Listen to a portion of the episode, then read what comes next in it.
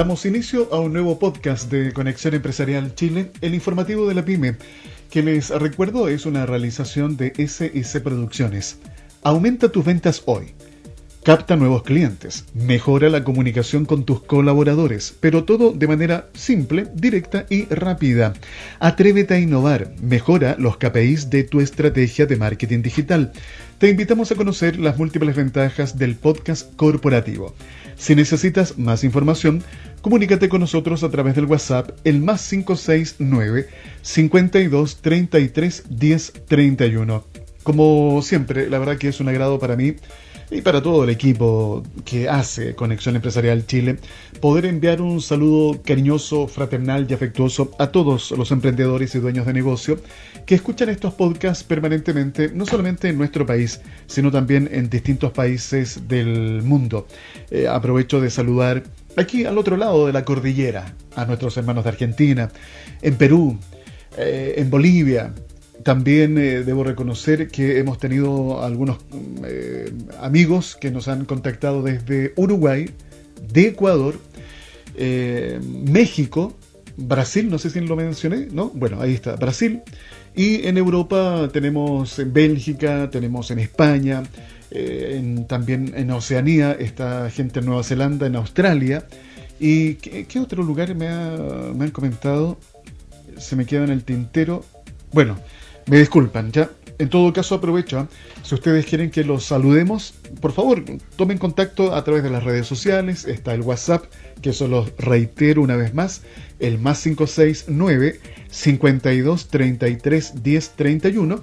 Y eh, cuéntenos eh, que están escuchando estos podcasts en distintos lugares, identifíquense, díganos de qué parte, qué emprendimiento tienen, cuál es su negocio, en fin, compartamos un poco, estrechemos estos lazos, porque ah, yo creo que hoy día una de las ventajas que tiene justamente el desarrollo de estas tecnologías es que nos permite conectarnos inmediatamente desde cualquier lugar del mundo. Algo que hace 20 años, 25 años atrás parecía impensable, hoy día es una o sea, no podría ser más normal para un niño de 10 años, ¿verdad? Él nos diría o nos miraría con cara extraña si nosotros le contáramos o le preguntáramos si ubica el fax. ah, o si conoce un beeper. Nos diría de estos personajes de dónde vienen. ¿ah? bueno, así es como ha ido evolucionando y la verdad es que ha cambiado nuestra forma de vida el desarrollo de las tecnologías. Bien, de esta forma comenzamos un nuevo encuentro de Conexión Empresarial Chile, reitero, el informativo de la pyme. Conexión Empresarial, el informativo de la pyme. Bien, vamos con nuestro invitado de hoy. Como cada semana conversamos con Cristian Echeverría. Él es economista, director del Centro de Estudios en Economía y Negocios de la Universidad del Desarrollo. Pero los que escucharon el podcast de la semana pasada eh, recordarán que yo les anuncié y les anticipé que hoy día íbamos a desarrollar un, a desarrollar un tema diferente. Eh, Cristian Echeverría eh, lleva muchos años estudiando desde una mirada económica o desde esta disciplina, la economía, eh, viene observando el desarrollo de la educación, las grandes brechas que hoy día existen en la educación en nuestro país. Pero no son solamente brechas cognitivas, hay otras brechas como por ejemplo la socioemocional.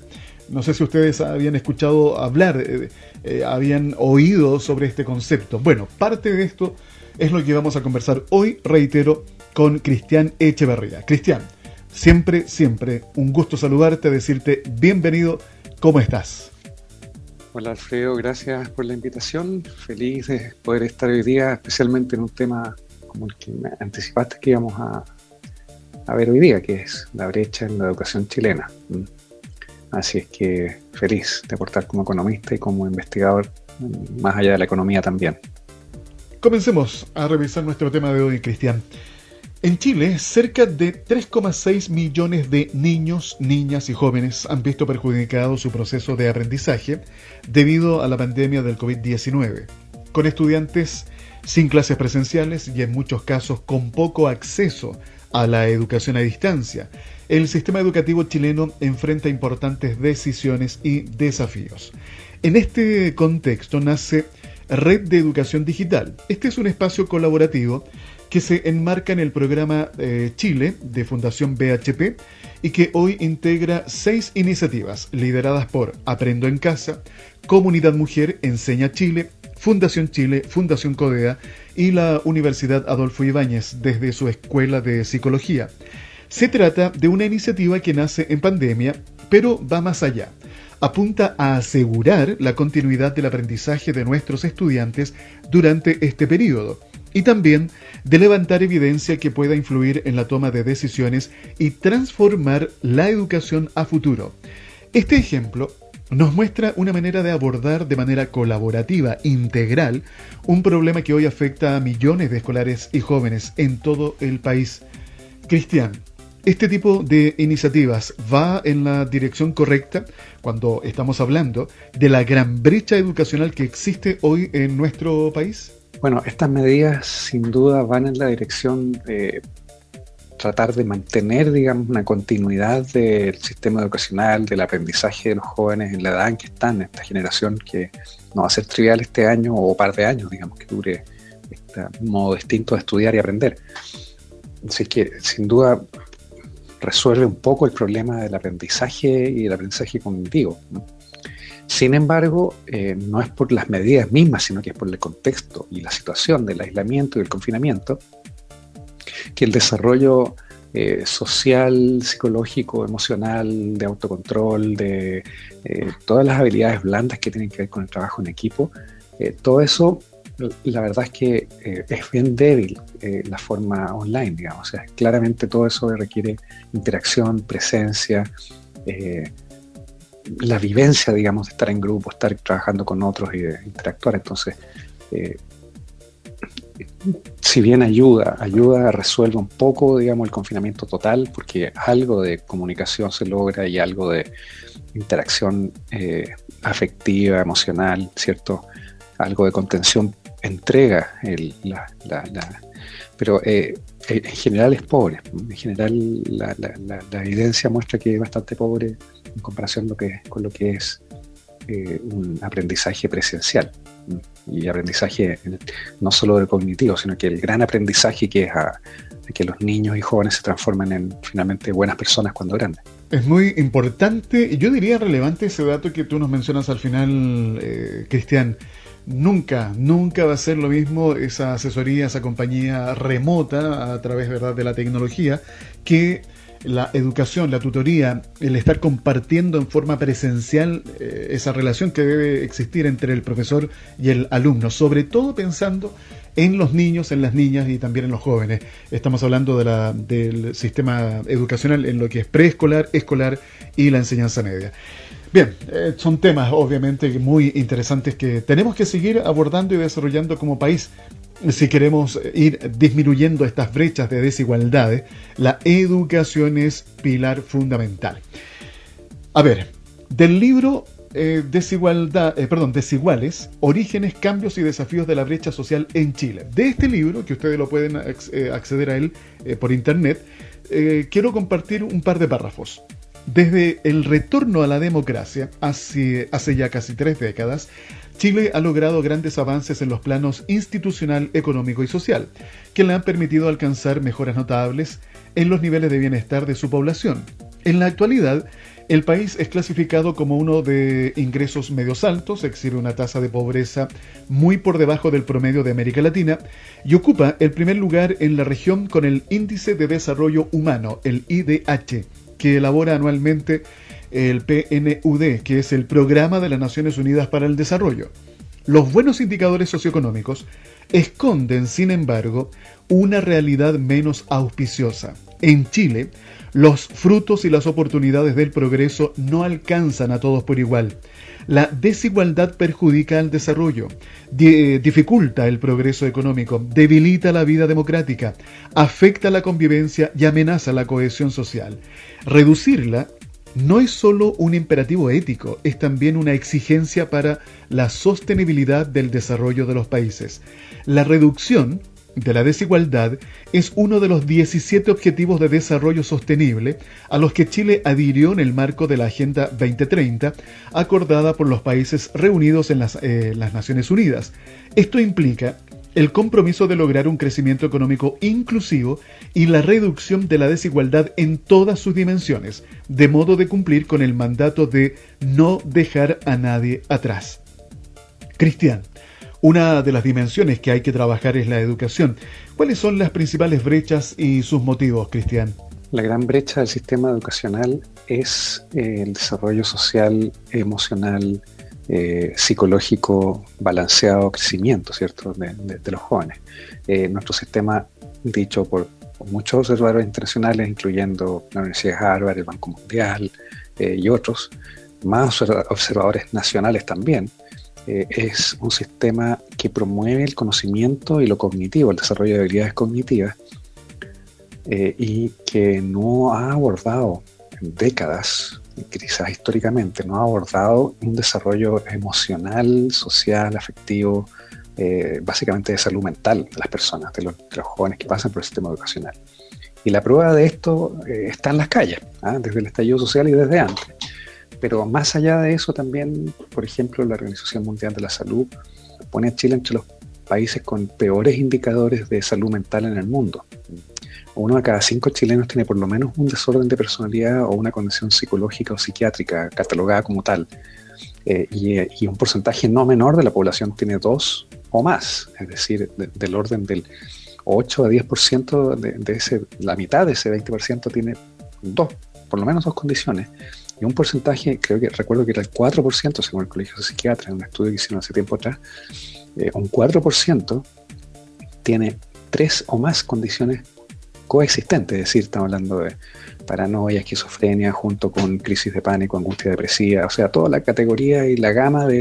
Eh, entonces, ¿eso a qué se debe? Bueno, tiene origen sin duda en eh, situaciones de pobreza, ¿cierto? Porque la pobreza afecta más duramente a las personas eh, y su salud mental tiene también eh, orígenes en la desigualdad y en el confinamiento y imaginamiento de los beneficios del sistema económico, ¿cierto?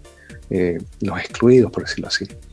Pero lo, notable es que estas tasas de prevalencia son más o menos transversales, o sea, no son solo en ingresos bajos o en lugares y sectores desprotegidos o, vulnerables, sino que también en eh, sectores más acomodados, con más oportunidades, con más recursos, con más conocimiento y con más educación, y también ocurre más o menos lo mismo. Entonces, aparentemente, eh, eso tiene que ver con la transversalidad de los planes de educación y con la transversalidad de las políticas educacionales y con la transversalidad de lo que enfatiza el sistema educacional a través de toda su estructura de incentivos, eh, los CINCES, las PSU, los promedios de las notas, o sea, todo apunta en una sola dirección.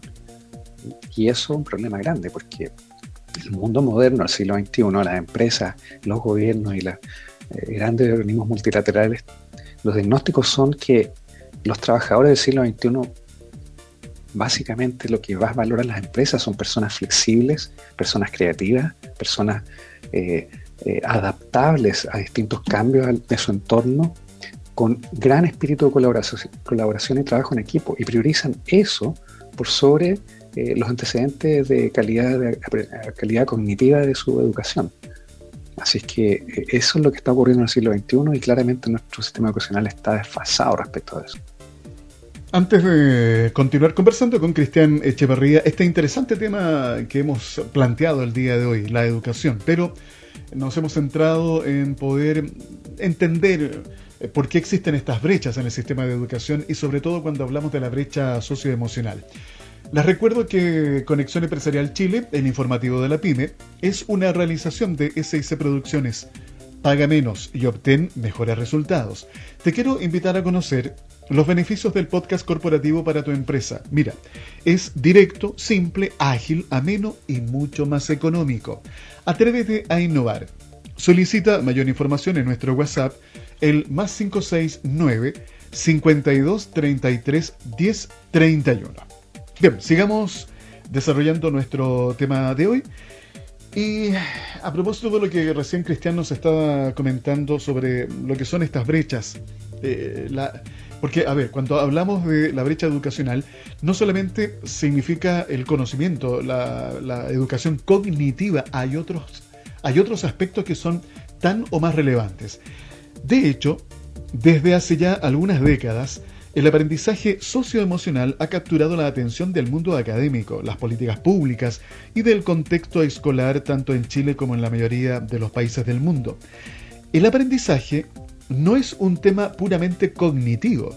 Todo aprendizaje es, es también eh, un proceso emocional. Si el alumno está motivado, sereno, tendrá más posibilidades de aprender que si está ansioso, desmotivado o temeroso.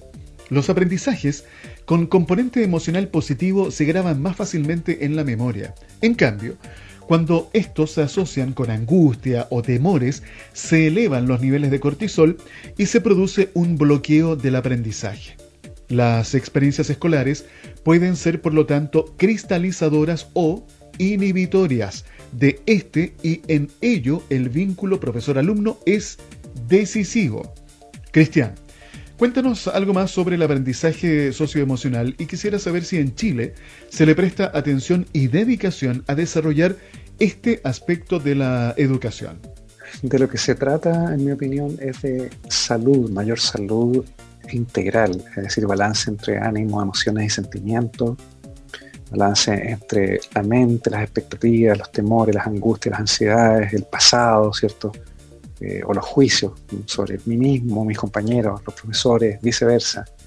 Eh, y también, de paso, eh, adicionalmente, generar relajación en el cuerpo, es decir, bajar los niveles de cortisol, como dices tú, todos los estresores que hay dentro del organismo, el ambiente conflictivo, el ambiente irascible, impulsivo, con bajo o nulo control de impulsos que existe en la sala de clases y para qué decir fuera de ella.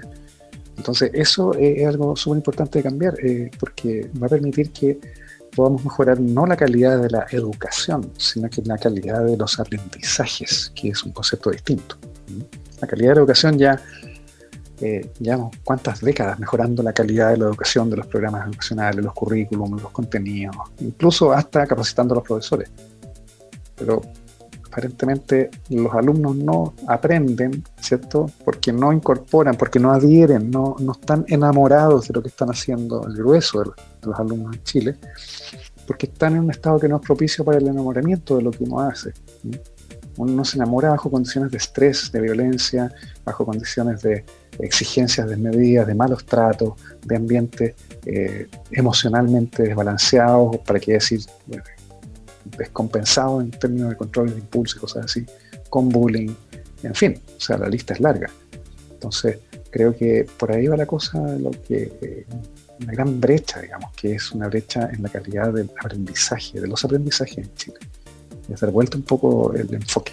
Se dan cuenta de lo importante que es atender estos otros aspectos de la educación, no solamente concentrarnos en el traspaso de conocimiento, hay que ser mucho más integral en la mirada formativa de nuestro sistema educativo. En América Latina y el Caribe, la existencia de diferencias de desarrollo entre un niño y una niña depende del tipo de población, la condición educativa, el nivel socioeconómico y la calidad de las instituciones educativas a la que acceden.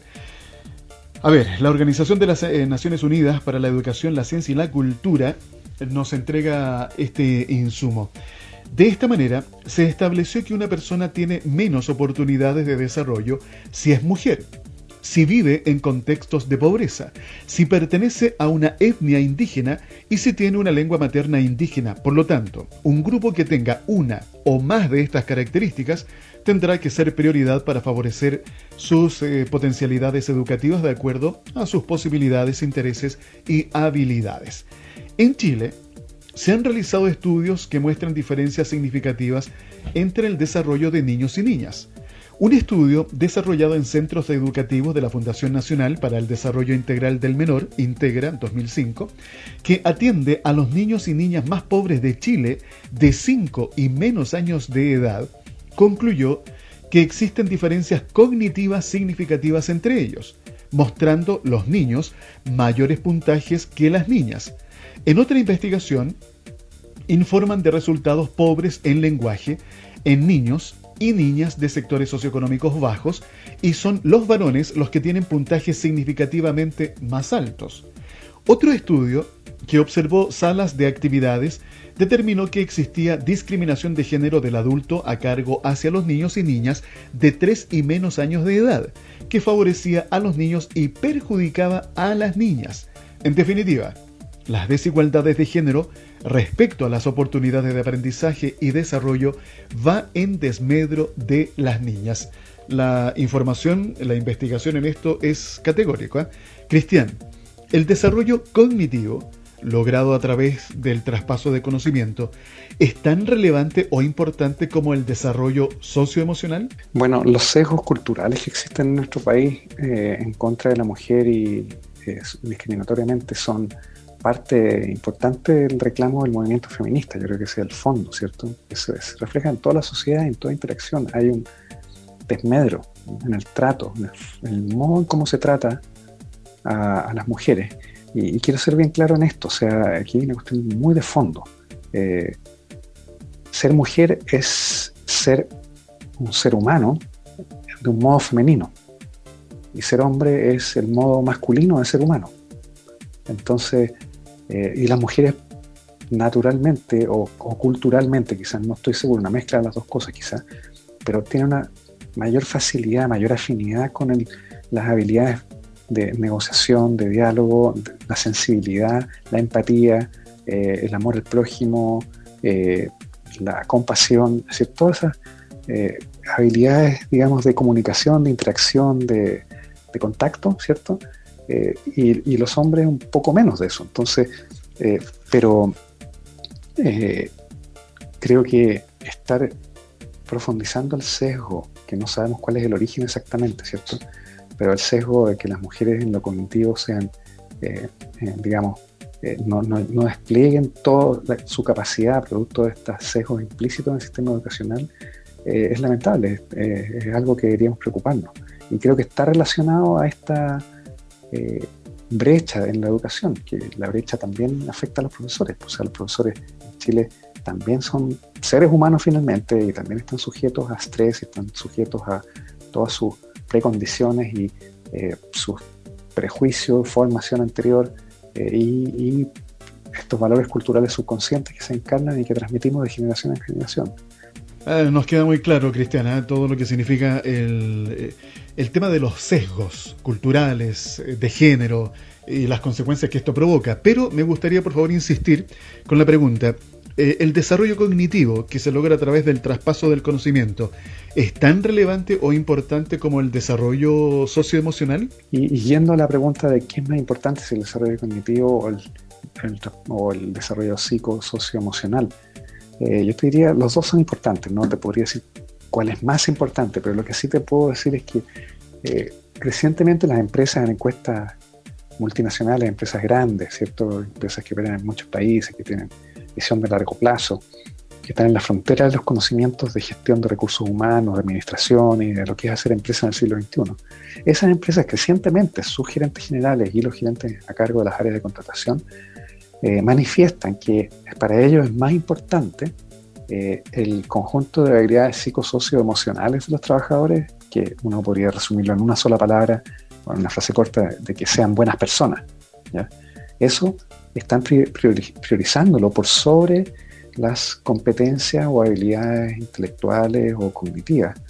¿Por qué razón? Porque se han dado cuenta de que las brechas cognitivas específicas para el trabajo se pueden adquirir, se pueden adquirir a través del tiempo. Pero brechas psicosocioemocionales no van a cambiar. Las personas, después de cierta edad en su vida, es decir, más o menos entre los 16 y 18 años, la estructura de la personalidad queda cristalizada los modos, la forma de ser, eh, todas estas cosas que estamos hablando ya están consolidadas y no van a cambiar. Es raro que cambien una persona eh, más adelante.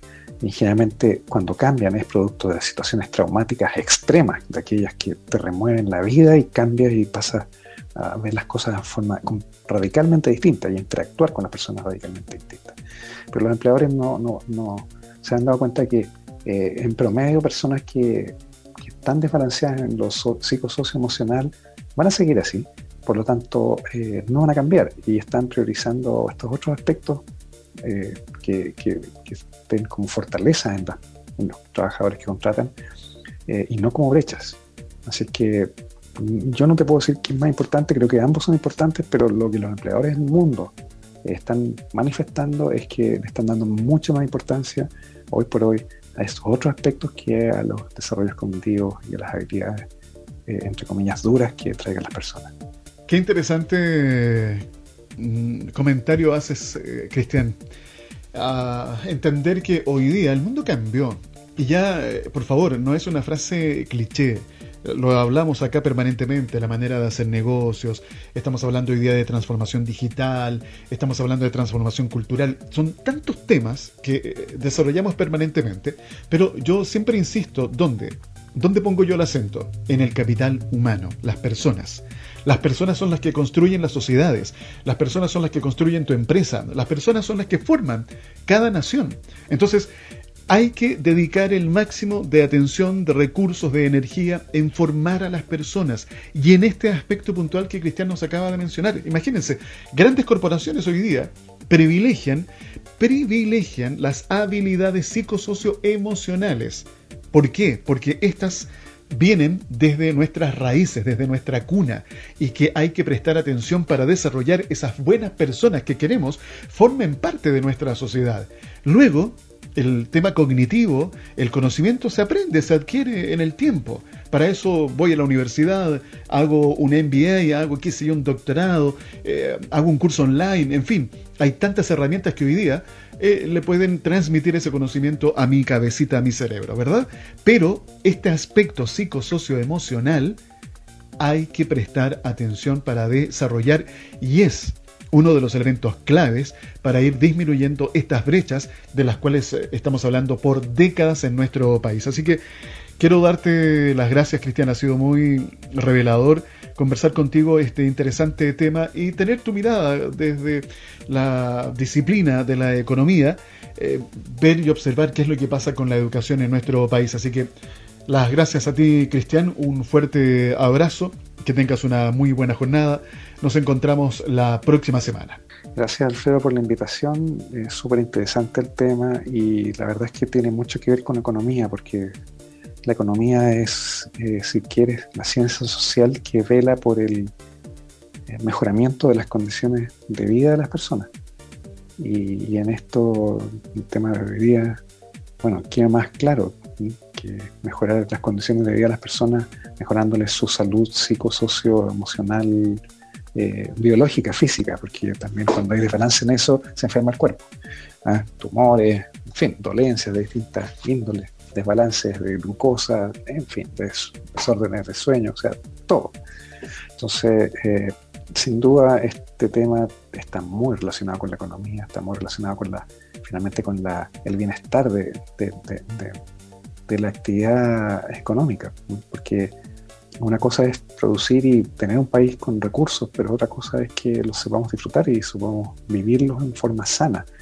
Eh, tantos casos de personas que conocemos que lo tienen todo y sin embargo son tan infelices precisamente porque carecen de estos ámbitos, estos ámbitos eh, de equilibrio y balance y verdadera salud, salud integral de mente, eh, emociones, sentimientos y cuerpo finalmente.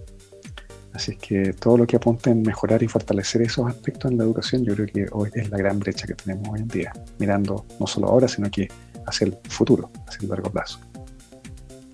Así que me despido y muchas gracias por la invitación nuevamente, Alfredo. A ver si otra vez podemos retomar este tema que da para hacer varios análisis adicionales. Gracias, chao.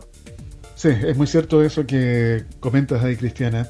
Tenemos que entender que todas las disciplinas no es que vayan por caminos paralelos, se conectan. Esto es como una carretera en donde hay una salida que nos lleva a una parte, luego nos conecta y nos vuelve eh, a permitir la entrada para seguir por la misma carretera. En fin, eh, las disciplinas se tienen que conectar porque de esa forma podemos desarrollar de manera integral a la persona, al ser humano. Así que bueno, Aquí les dejamos este interesante tema para que ustedes lo compartan, lo conversen, lo debatan ahí con los amigos, con la familia. Recuerden que cada semana nos encontramos con Cristian Echeverría, director del Centro de Estudios en Economía y Negocios de la Universidad del Desarrollo. La próxima semana estaremos ahí abordando y seguramente repasando eh, lo que ha estado también sucediendo con la economía de Chile y el mundo. Conexión Empresarial, el informativo de la pyme. Bien, lo único que me queda es decirles gracias, gracias por haber escuchado nuestro podcast y la invitación para que mañana viernes nos encontremos en Conexión Empresarial Cowork. Recuerden que Conexión Empresarial Chile es una realización de SIC Producciones. En tiempos de crisis, optimiza tus recursos sin descuidar tus objetivos. Fidelizar y descubrir las necesidades de tus clientes, mejorar la comunicación con tus colaboradores, captar nuevos prospectos y mucho más. Atrévete a innovar y descubre los beneficios del podcast corporativo para tu empresa. Solicita mayor información a través del WhatsApp el más 569 52 33 10 31. Que tengan una muy buena jornada. Conexión Empresarial es creado para optimizar las relaciones comerciales, impulsando la accesibilidad, la comunicación y dando apoyo permanente a las empresas en su proceso de modernización y de incorporación tecnológica.